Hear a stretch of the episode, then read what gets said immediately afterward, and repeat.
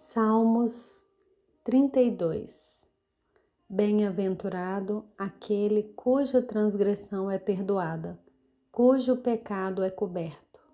Bem-aventurado é aquele a quem o Senhor não atribui iniquidade e em cujo espírito não há engano.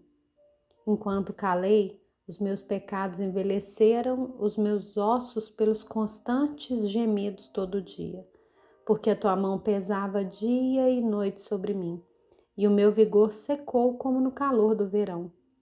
Confessei-te o meu pecado e a minha iniquidade não mais ocultei. Eu disse: Confessarei ao Senhor as minhas transgressões, e tu perdoaste a iniquidade do meu pecado. Sendo assim, todo o que é piedoso te fará súplicas em tempo de poder te encontrar.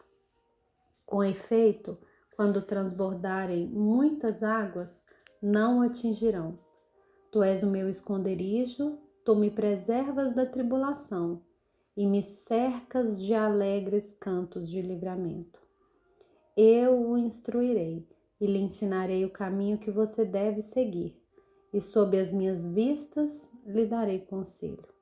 Não sejam como o cavalo ou a mula que não têm entendimento, que são dominados com freios e cabrestos, do contrário, não obedecem a você.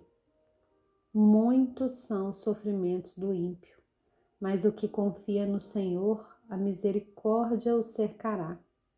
Alegrem-se no Senhor e regozijem-se, ó justos Exultem todos vocês que são retos de coração.